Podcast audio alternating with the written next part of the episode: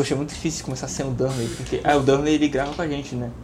Só que ele não quer mais pisar no. Ah, ele tá com trauma do.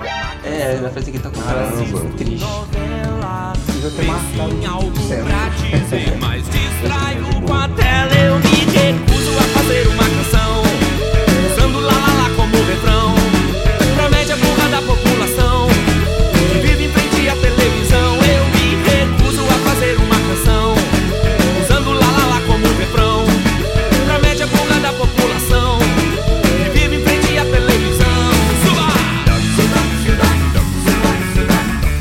Estamos gravando aqui com o Davis, né, o doutor em filosofia, mestrado em história, para poder conversar com a gente sobre as eleições de 2018, é, a história do Brasil, o que, que cada período da história do Brasil deixou pra gente aí como legado, né? Tô aqui com o Luiz. Quer falar alguma coisa, Luiz? Não. Tá ótimo então. Davis, a gente queria que você falasse um pouco melhor qual é o seu doutorado em filosofia, o que, que você estudou no mestrado em história e tudo mais. No, no mestrado eu fiz um estudo sobre os jesuítas, logo no comecinho da colonização é, brasileira, né? E eu estudei um pouco assim a questão da relação com o corpo do ameríndio, as técnicas que eram usadas pelos jesuítas para inserir, de certa forma, também dobrar o corpo indígena para uma inserção na lógica da colonização europeia. Eu lembro que um comentário que eu vi é, sobre você foi ele odeia os jesuítas. É, não era muito bonita a documentação que eu encontrei, não, né? São muitos casos bem pesados, né? Mas eu não odeio os jesuítas, não. É, e depois no doutorado eu mudei muito de tema, porque eu saí da história, fui para filosofia, e no doutorado eu fiz uma discussão mais conceitual sobre como era possível pensar as resistências no século XXI. Então eu fiz um trabalho com o conceito de resistência e como é que era possível pensar isso em relação aos- às relações de poder, ao Estado, enfim. Toda forma de poder é uma forma de morrer por nada. Yeah.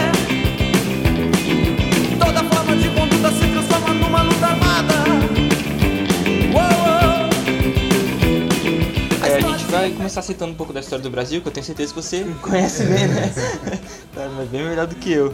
Mas, assim, a gente queria começar falando bem lá do começo mesmo, antes da República, que é o o período do Império. Bem diferente de hoje em dia, já principalmente por causa da questão do imperador, mas também porque, por exemplo, a organização dos estados era muito diferente, né? O imperador também tinha aquele papel de unir os estados, porque tinha movimentos separatistas também, principalmente o Dom Pedro, a gente percebe isso, né? A gente queria perguntar assim, qual você acha que foi a herança cultural do Império pro Brasil?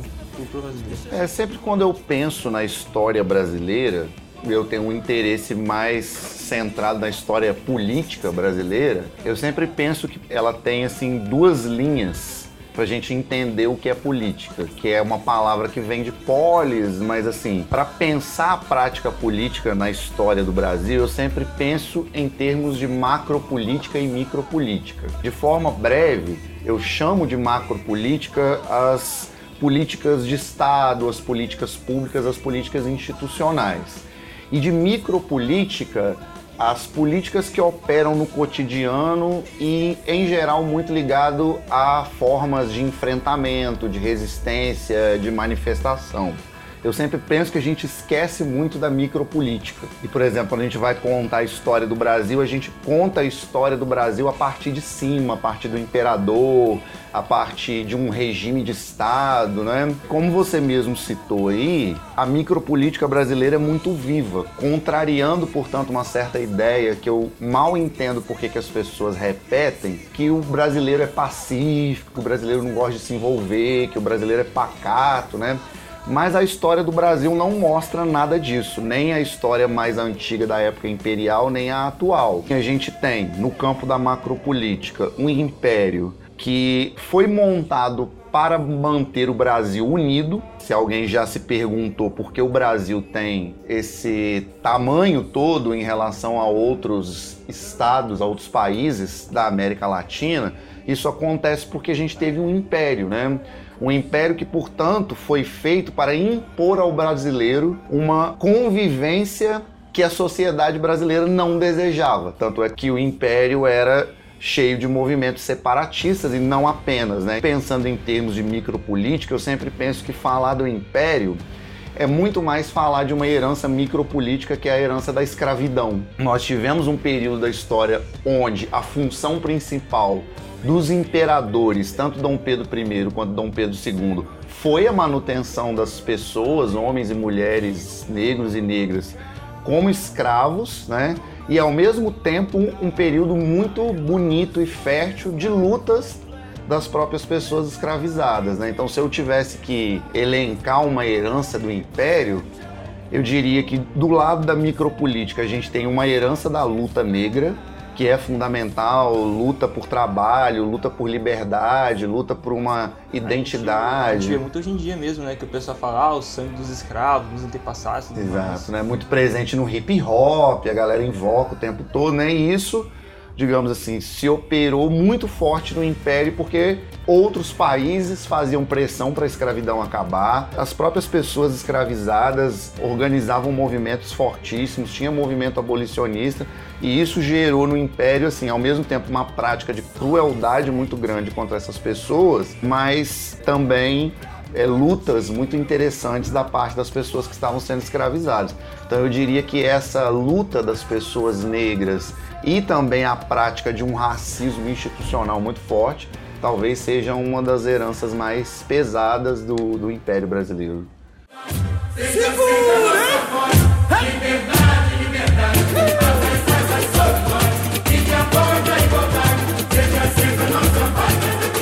aí depois do Império vem a, a Proclamação da República com Deodoro, mas aí depois, né, Deodoro, tem o Floriano Peixoto, o presidente Murat e tudo mais. E aí chega a, a, conhecida República do Café com Leite, né? A gente queria te perguntar assim, o que, que você acha que a República do Café com Leite deixou como de, é, de herança para o Brasil, assim?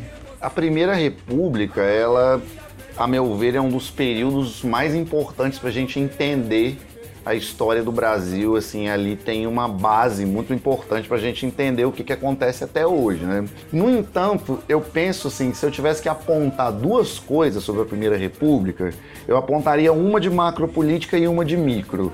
No, em termos de macropolítica, eu acho que é legal a gente entender, isso é uma coisa que a gente percebe pouco, é que essa República do Café ela não era uma república em qual economicamente o café andava bem, né? Tanto que em diversas vezes os, os cafeicultores não pediam ajuda do Estado, né, Sim. por exemplo, para poder... É porque os cafeicultores são o Estado, essa é uma questão. Então o que, que você tem? Você tem, na verdade, uma, uma entrada dos cafeicultores no Estado justamente porque eles não conseguiam sobreviver mais como livre iniciativa, vamos usar um termo um pouco anacrônico, do café. Eles precisavam do Estado para sobreviver enquanto oligarquia, enquanto elite. Esse uso das elites brasileiras do Estado para defender interesses próprios é uma herança né, não só desse período, mas que nesse período é muito, muito claro esse aspecto.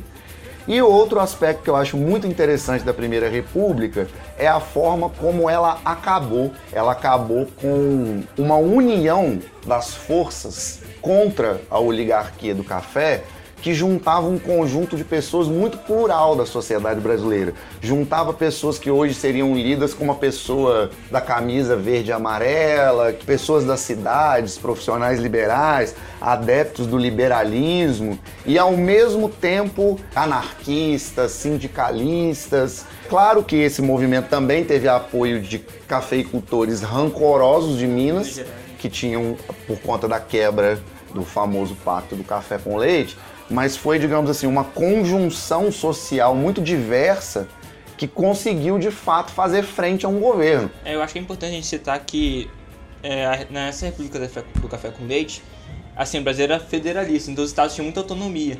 Por isso quando a gente ouve falar, tipo assim, São Paulo e Minas, você fica meio assim, pô, e o estado mas era essa questão mesmo, né? Tipo, por exemplo, depois o Rio Grande do Sul vai contestar, então é como se o Estado fosse uma pessoa ali e eles fazem acordos. Uma questão que a gente já ouviu você falando já algumas vezes, que é a comparação de Minas e São Paulo com o PT e o PSDB. Porque a gente, a gente viu isso e falou, caraca, mas isso é, muito, é muito, é muito verdade, cara. O que, que tá acontecendo? Eu não me lembro bem de todas as teorias de que eu elaborei, talvez você se lembre melhor do que eu. Mas de fato, talvez a gente tenha mais elementos para entender o que a gente passa hoje na Primeira República. Porque o que, que a gente tem, né, de fato, na Primeira República? A gente tem um pacto feito entre cafeicultores, né? Vocês que já tiveram na minha aula sabem que eu sempre digo que a expressão política do café com leite não é por conta do leite em Minas, é por causa dos cafeicultores de Minas, né? E você tem, digamos assim, um pacto entre duas forças econômicas e políticas para não se enfrentarem e manter o poder. A ideia é essa, né? Quer dizer, em um momento em que as coisas estão andando economicamente, politicamente bem, essas duas forças compactuam para que não haja uma disputa entre elas, o que poderia prejudicar as duas. E normalmente, é, quando eu estou dando aula, eu, eu, falo que esse período é um período interessante é, para falar não só da relação PT-PMDB ou MDB, é, mas para falar daquilo que aconteceu a partir da queda do PT. Porque ali a gente tem um, uma junção que são, no, no caso da Primeira República, né? A gente tem São Paulo, a gente tem Minas como duas forças políticas maiores no Brasil. E em seguida a gente tem uma crise. E a crise, que, na, que aqui eu estou me referindo de 1929, ela leva à quebra do pacto político, que me parece muito parecido com o pacto entre o PT e o PMDB. São duas forças políticas teoricamente antagônicas, né? O PT é um partido que vem de uma tradição de esquerda, vem de uma tradição de defesa da democracia com uma pegada é, de um socialismo dito democrático.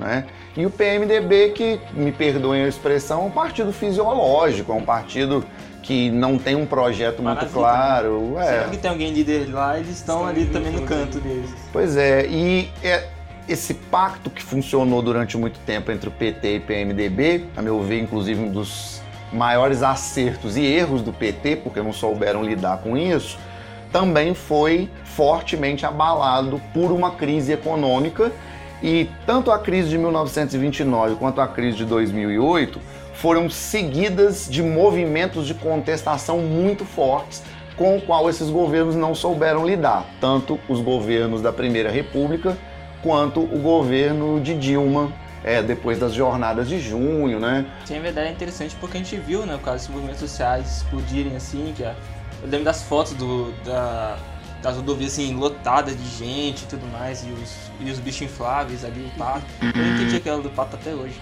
mas... É que o pato é em outro contexto, né? É, o pato é o contexto da, do pedido de impeachment de Dilma, né? Pelo menos até onde eu me lembro, né? As jornadas de junho são anteriores, né? Do ônibus, lembra? Ah, é. sim, nossa. Ah, mas é, é antes. É, dos 20 centavos, lembro. Algumas pessoas acham que tem uma relação entre uma manifestação e outra, né? Mas aquele pato gigante, etc., lá tá, é um momento, é, da Fiesp, é um momento posterior. No começo eu falei PT e PSDB, nossa, todo mundo é PT e PMDB. o bonde São Januário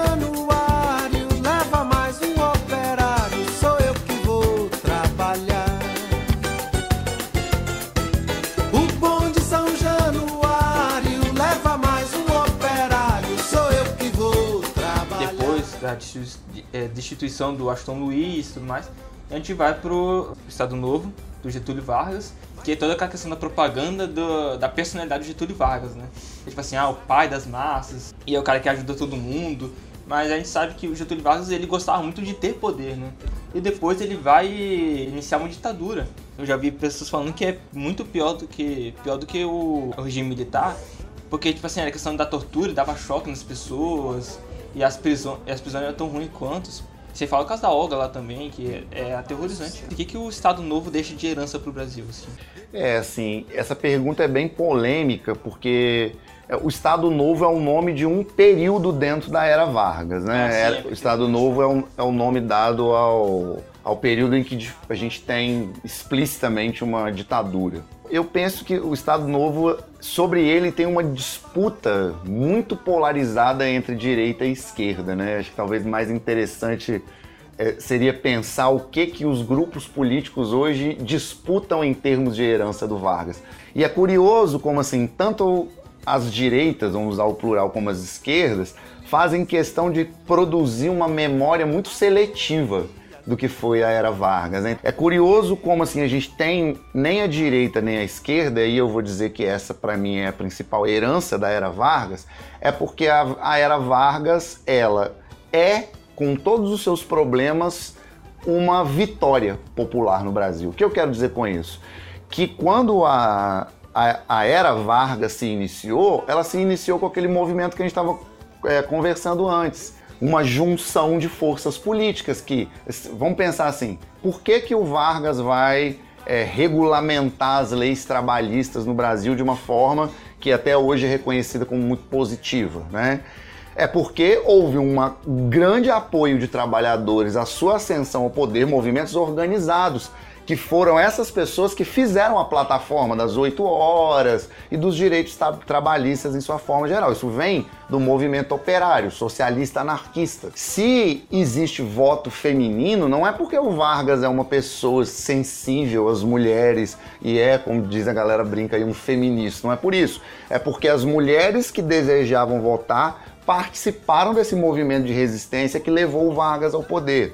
Se você vai me perguntar heranças de outros períodos, eu já te adianto que eu considero essa uma herança assim negativa e fundamental da nossa história. Quer dizer, a partir do momento que as lutas se constituem, aparece uma representação disso na forma de uma pessoa que a gente passa a idolatrar como acontece, por exemplo, hoje com o Lula, como acontece hoje, por exemplo, com o Bolsonaro, e essa idolatria um tanto doentia, ela a, a, representação política já é uma coisa difícil. Então ela quebra isso, porque você coloca naquela figura, um, coloca aquela figura numa posição de comando e de independência em relação a, aos desejos da sociedade, que é muito perigosa. Nós fizemos isso com Vargas, nós fizemos isso com Lula e hoje numa eleição a gente vê acontecendo mais uma vez tanto na direita quanto na esquerda. Eu não acho que as pessoas também estão alienadas porque gostavam do Vargas, porque de fato é, houve um conjunto de conquistas fundamentais. O problema é que as pessoas não reconhecem que foram elas mesmas que fizeram ah, essas conquistas. Elas acham que o, Vargas, o pai dos pobres, lhes concedeu um benefício. É tipo uma coisa que a gente tem de que tem que ter alguém para guiar a multidão, isso, tem que ter alguém lá na frente que vai subir. A gente não tem essa ideia, né? Tipo, tipo assim, ainda vai vir o escolhido para poder, é, o presidente a gente que vai vê falar. isso, voltando para a política atual, que é isso, você vê na internet, o pessoal espera um milagre, espera um messias que suba, tanto é, é. uma piada aqui, mas espera alguém que venha para salvar todo mundo, eles não percebem essa ideia de que você pode uh, se juntar, ter toda a questão da política, é uma democracia, né? uma coisa feita em conjunto. É, eu acho que isso é uma coisa que, isso ao menos a mim, isso é uma coisa que me toca muito, porque a gente, apesar de ter, enquanto população, participado muito, agido muito, a gente também em momentos de eleição acabam caindo numa coisa que eu chamo de fundamentalismo eleitoral, que é quando você fica de fato esperando que o mundo seja criado de cima para baixo. Estabelece essa relação, e aqui eu vou falar messiânica, mas não é para fazer referência ao Bolsonaro, porque é messiânica em, em linhas gerais. Esse tipo de relação é um tipo de relação que não reconhece que a nossa multidão brasileira ela não reconhece muitas vezes, ela cancela no momento da eleição o seu potencial de inventar política, de inventar Brasil, de inventar direitos, de inventar uma forma de estar junto no país, né? E eu acho isso preocupante. Há soldados armados amados ou não, quase todos perdidos, de armas na mão. Nos quartéis lhes ensinam uma antiga lição de morrer pela pátria e viver sem razão. Então, vem, vamos embora, que esperar não é saber. Depois de todo esse, esse novo mandato do Vax, ele comete o suicídio, vira um martir, né? Historicamente. E já vem uma, uma outra era que o Juscelino Kubitschek, Jânio Quadro, João Goulart. Uma parte pequena, na verdade, a história que tipo, a gente passa batido mesmo. Né? E aí depois o Jânio Quadro, João Goulart, que tem aquela tentativa de parlamentarismo, porque os militares não gostavam de João Goulart. E acaba resultando aí no, no golpe, né, de, de 64, que vai deixar os militares no poder por 21 anos. O que, que o, o período militar assim significa para a história do Brasil? Significa muita coisa, né? Eu, eu antes de responder essa pergunta, acho que talvez a gente pudesse pensar assim: reparem que mesmo vocês, quando vocês perguntam, vocês sentem falta de ter ouvido falar de um presidente na história. A história do Brasil, às vezes, a gente acha que tem que ficar indo presidente por presidente. Não deixa de ser algo que fomenta na gente uma visão dessa história desde cima, da solução desde cima. Né? A nossa própria noção de passado ela já é complicada, né? E eu acho que a ditadura militar ela traz assim problemas semelhantes das no nas nossas memórias de como é que a gente se lembra dela, né? É um regime, claro, horripilante, violento, torturador, é, antidemocrático, né? E aí a gente vê aí hoje tentativas desesperadas e, e pra, a gente poderia, elas são tão banais que a gente poderia chamar elas simplesmente de fake news, de tentar digamos assim, recuperar o período como um período de glória, né? Mas ao mesmo tempo, o regime militar talvez ensine alguma coisa também para a própria esquerda, não apenas em termos de uma condenação do regime militar, mas na forma como nós lutamos contra o regime militar. Foram pessoas que foram extremamente corajosas e heróicas e, sei lá, lembra do Marighella, mas enquanto a esquerda fechou-se em uma perspectiva de luta ligada muito fechada ao pensamento socialista, a gente teve um confrontamento que foi importante, né, para a época, mas que não conseguiu de fato é, colocar fim ao regime. Quer dizer, o que a gente tem? que de fato foi efetivo contra o regime militar, uma luta democrática, que fundia, é, eu gosto de usar esse termo, que é ponteava, quer dizer, ela criava pontes com outros tantos setores, né? Porque, mais uma vez, é uma coisa que a gente poderia pensar hoje, né? Os movimentos sociais, por exemplo, hoje falam muito de empoderamento. E muitas vezes essa lógica do empoderamento que tem lá a sua potência, ela também tem lá o seu isolamento num grupo, numa bolha. Alguns cientistas políticos hoje têm falado então que esse empoderamento precisa ser acompanhado de um ponteamento. Eu estou tentando traduzir o bridging mal aqui, que é um, o termo que é usado no original em inglês. Como no fim da Primeira República, no fim do regime militar, a gente observa essa capacidade horizontalizada da luta, como que ela reflete em ganhos interessantíssimos. Como, claro que tem problemas, mas a, a, a Constituição e o retorno da democracia. E uma coisa, assim, nem sempre eu concordo com as coisas que a esquerda em geral fala, mas nessa eu concordo, que assim, a gente não tratou direito o regime militar né, na nossa história. A gente não procurou, em termos jurídicos, é, assim que o regime acabou, observar os abusos que foram que aconteceram ali. Isso possivelmente permite um pouco desse alastramento de, de formas de política autoritária. Logo depois do fim do regime já teve toda a questão, de, porque foi feita a moda dos militares, né, a, a redemocratização. E aí foi o que? A anistia, foi deixando tudo de lado. Inclusive eu gostaria muito de comparar, fazer uma comparação aqui, que é o, o caso do João Figueiredo, foi o último, o último presidente da República, porque eu acho muito engraçado a figura dele, porque ele era um cara que, tipo assim, ele era muito duro, franco, e ele falava o que vinha na mente dele. E, tipo assim, você pega ele, o cara era um esculacho, porque ele falava umas coisas muito sem noção. tipo, ele, tinha uma que ele falava assim, eu vou trazer a democracia de volta pro Brasil, e quem não gostar, eu vou prender e bater na pessoa. Mas não faz sentido nenhum. é, ele fez um cirurgia de coração, perguntaram pra ele se ele tava melhorando. Aí ele falou, é, quando eu tô melhorando, eu fico com vontade de bater nas pessoas. Então eu já devo estar muito bem, porque eu já tô com vontade de bater em um monte de gente. E eu gosto de comparar, assim, esse cara com o Bolsonaro, porque são. Tipo assim, o Bolsonaro recentemente teve a queima do Museu Nacional, e o Bolsonaro falou: Ah, já queimou, você quer que eu faça o quê? Então, tipo, assim, são, duas, são duas pessoas que elas falam de uma maneira muito o que vem à mente, e a maioria da população fica meio assim com isso, tipo, esse cara tá falando de uma forma muito esdrúxula, né? Muito chula. Puxando aqui pro Bolsonaro, ainda continuando na, mas também continuando na ditadura militar, eu vejo que tem muita pessoal que fala assim da ditadura. Tem a galera que fala que tentando glorificar, tentando falar que foi bom, mas eu vejo uma, um pessoal que eles preferem sacrificar essa ideia de liberdade. Eles falam, ah, beleza, lá não tinha liberdade, mas lá era segurança. E a gente vê que isso é uma ideia que que o Bolsonaro tem defendido muito, né? Que uma das principais propostas dele é a questão de segurança. A gente vê que o brasileiro ele tá bem pessimista, né, quanto a isso. Ele fala que tipo, ele já tá a ponto de sacrificar a própria liberdade de, de expressão e tudo mais para ele poder sentir-se seguro. Tudo se resume a disputa entre partidos, lama na imprensa, sangue nas bandeiras. E aí, depois já agora do, da ditadura, depois de muitos. Depois de Sarney, pegação e tudo mais, e a gente chega hoje em dia, aqui é, 2018, eleições presidenciais. Eu queria que você perguntasse assim, o que, que você tá achando do, do contexto geral, assim, da. Putz, tem o pessoal que fala que foi golpe.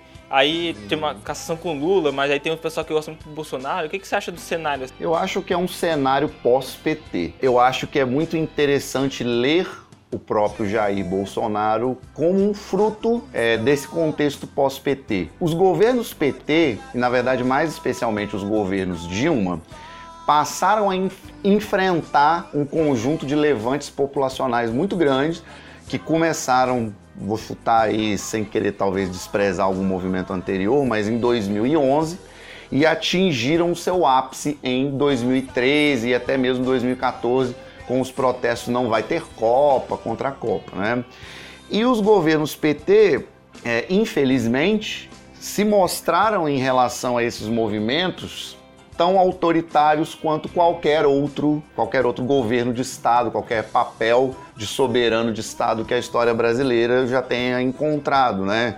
A gente teve um uso maciço de repressão policial, a gente teve uma série de feridos, de pessoas borracha. que chegaram até morrer, um conjunto de, de prisões arbitrárias imenso, a postura do PT, tanto na sua figura de Estado quanto nos seus governos locais, a exemplo do Haddad, que agora é candidato, foi extremamente surda, para dizer o mínimo. Eu poderia dizer talvez violenta, mas no mínimo surda ao que aqueles desejos em forma de manifestação diziam. Isso quer dizer, a meu ver, que a esquerda meio que perdeu o bonde da revolta. Porque como é que um governo de esquerda sobrevive? em linhas gerais, ele sobrevive sendo fertilizado pelas dissidências, pelas é, manifestações, pelos movimentos sociais.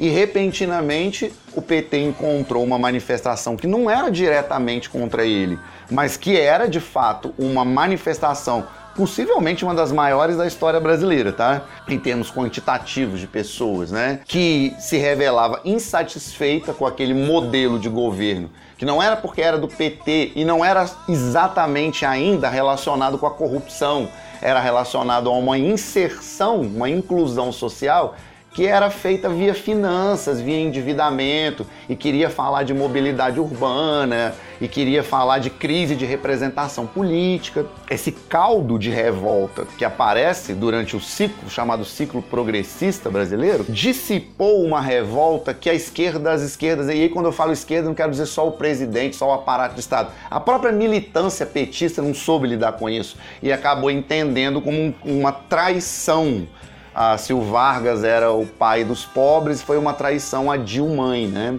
Essa incapacidade de lidar com a insurgência iniciou o desastre do PT. Isso vai culminar num impeachment justamente porque a direita foi muito mais hábil ao lidar com isso que eu chamo de micropolítica do que a esquerda. A direita soube canalizar isso para um movimento pró-impeachment. A direita soube de alguma maneira, por exemplo, lidar com a greve dos caminhoneiros, né? Enquanto a esquerda, para ser justo, né, uma boa parte da esquerda tornou-se conservadora em termos de insurgência social.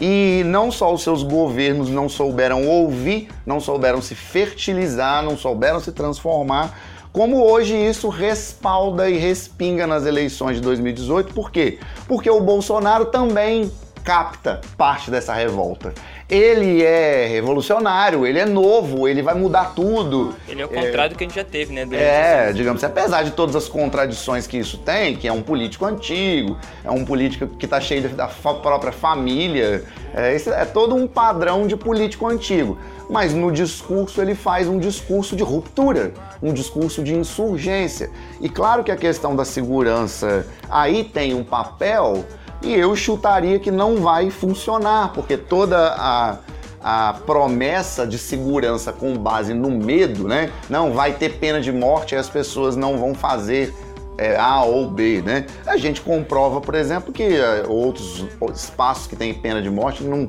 não tem necessariamente redução efetiva da violência e o programa mesmo de governo não tem grandes diferenças em relação, especialmente um projeto econômico que se parece muito com o de outros candidatos à direita, né?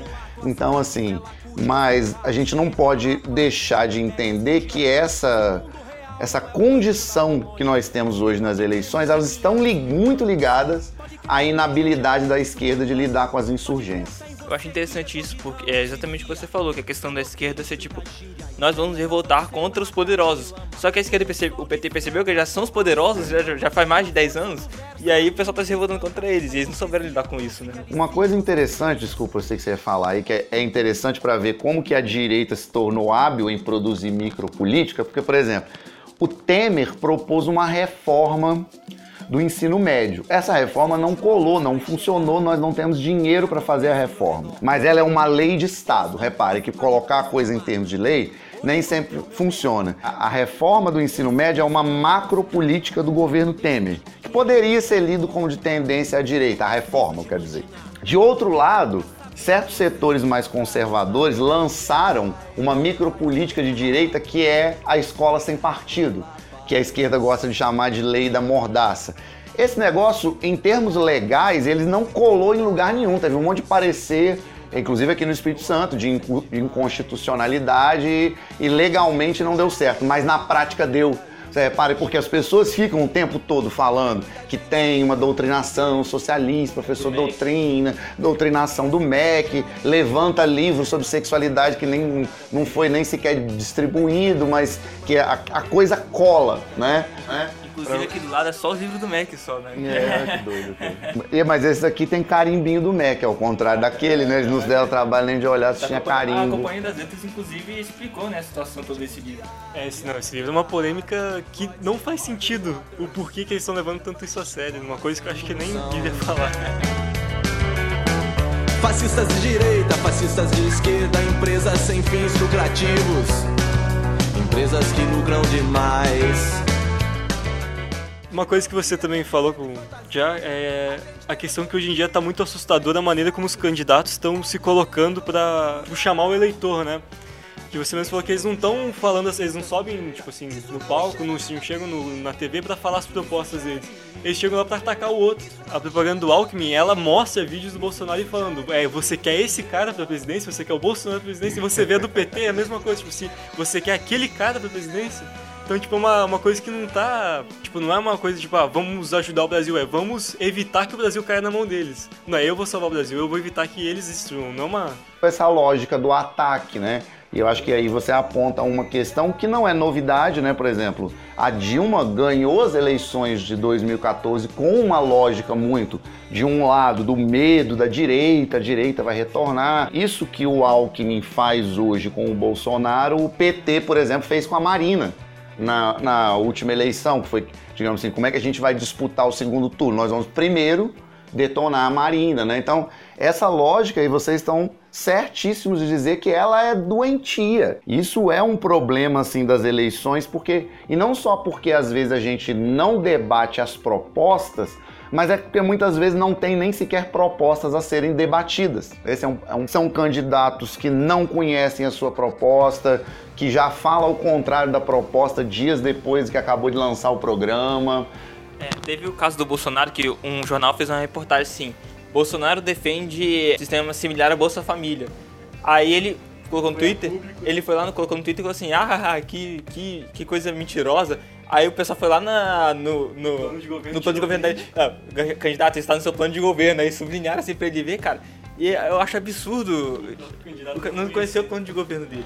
Que eu acho que é mais do que, talvez seja mais grave que não conhecer, né? E isso, no meu entender, quer dizer, a gente tá nesse momento e vai piorar, tá? Essa coisa de transformar o ataque em primeira plataforma, né? Não sei, tipo, é o Ciro que tem a Cátia Abreu, é a Marina que supostamente é fraca, é, enfim.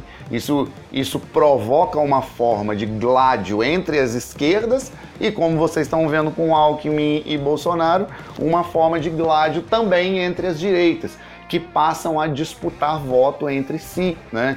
E isso é, tem um tem um, filósofo brasileiro que ele que chama Bruno Cava, nós vamos falar dele hoje quando vocês me pedirem a indicação, que ele diz assim: para ganhar as eleições basta ter uma ideia, porque ele está dizendo que olha só, é, a gente não tem ideia nessa eleição, né? Que, que a gente tem nas se você observar, seria um exercício interessante tentar, sem saber quem são os candidatos, ler os projetos, que são muito semelhantes.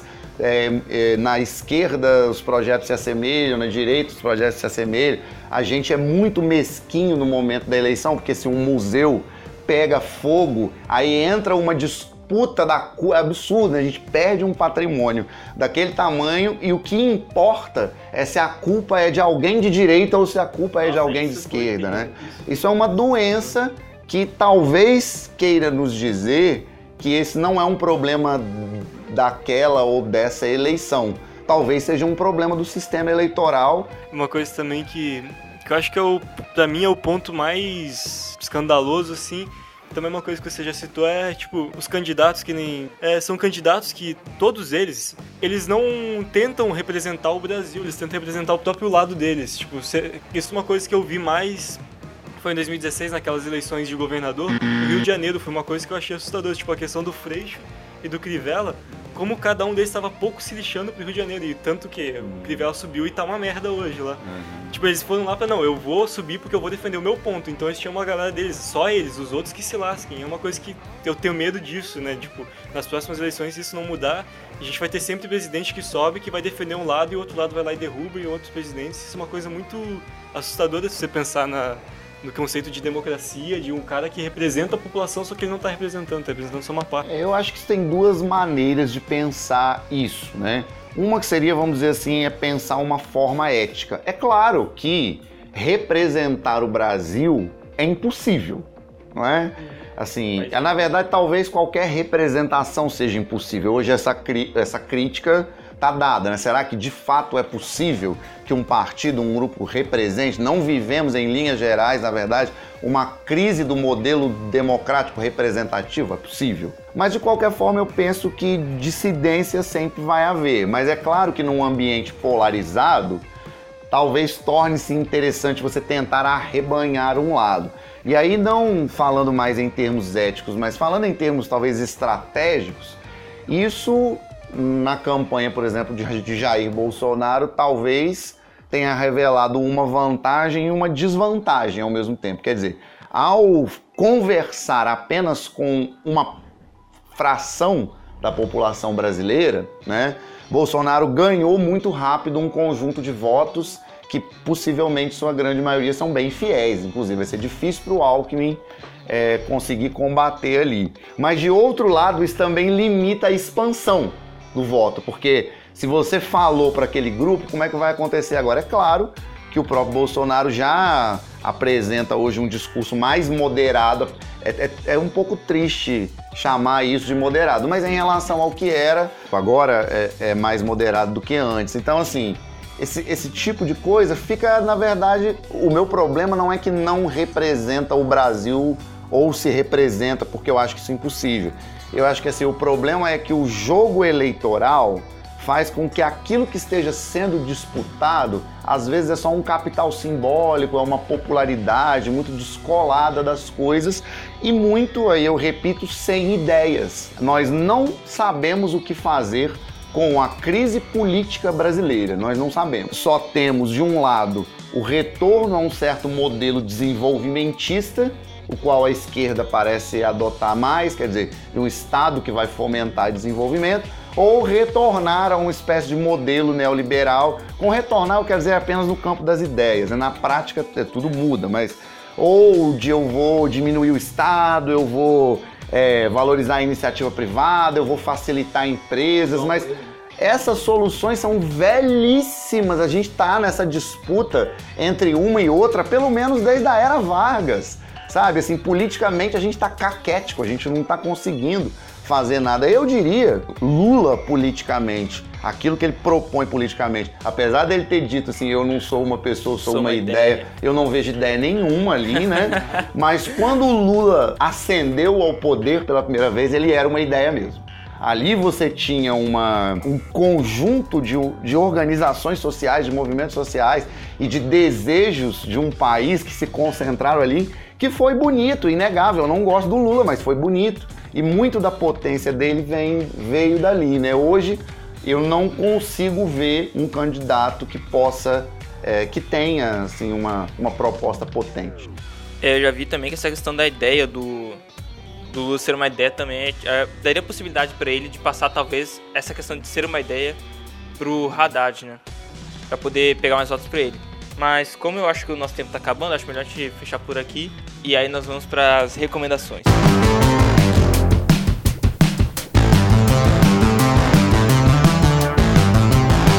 tenho que recomendar uma coisa que seria interessante. É, você acha, você acha legal, assim, pode ser. Não pode ser uma prática sexual, né? Talvez, você... ah, seja bi, né, é, Olha, eu, vocês me falaram que era para fazer uma recomendação, eu fiquei pensando assim, eu, eu acho que assim, no contexto dessa conversa e no contexto do Brasil hoje, eu recomendaria um livro que foi lançado recentemente é, no Brasil se chamou O Enigma do Disforme, de dois autores, um deles eu já citei aqui, que é o Bruno Cava e outro que é o Giuseppe Coco, né? E que, a meu ver, faz uma leitura muito interessante e não polarizada do que a gente viveu nos últimos anos da história brasileira e até uma recuperação histórica, sabe? Igual a gente fez aqui, por isso que eu lembrei dele, de uma maneira muito curiosa da história brasileira então eu acho que eu vou deixar como recomendação o livro e não uma banda de pós-punk, conforme você me sugeriu. É que você falava tudo, falei, ele vai gostar de receber uma banda pós-punk. Mas o link para quem quiser comprar o livro vai estar lá no post do, do, Eu vou recomendar o jornal Nexo, que eu descobri esses dias. Ele não é um jornal de notícias, tipo, o Museu Nacional pegou fogo. Ele é de reportagem, por que o, jornal, por que o Museu Nacional pegou fogo. Eu acho mais interessante, eles trazem também muitos gráficos, com tudo, com as fontes certinhas ali. É pago, mas vale muito a pena pra quem gosta de ter informação. E tá graças no período eleitoral. Pode ver quantos quiser sem precisar pagar. De recomendação não tenho nada específico porque eu tô muito puto com essas eleições. pra mim isso tá muito assustador, então acho que uma recomendação meio clichê, mas seria se alguém se interessar mesmo, começar a pesquisar essas questões de propostas políticas, ver isso mais a fundo pra gente tentar. Sim, já é uma, um começo muito bom pra qualquer pessoa que queira se interessar mais na política. Fechou, mano. Fechar aqui. Obrigado, Deus, por ter participado. Obrigado a vocês pelo convite. Obrigado por ter participado com a gente e até a próxima. Valeu. São Paulo, Brasil!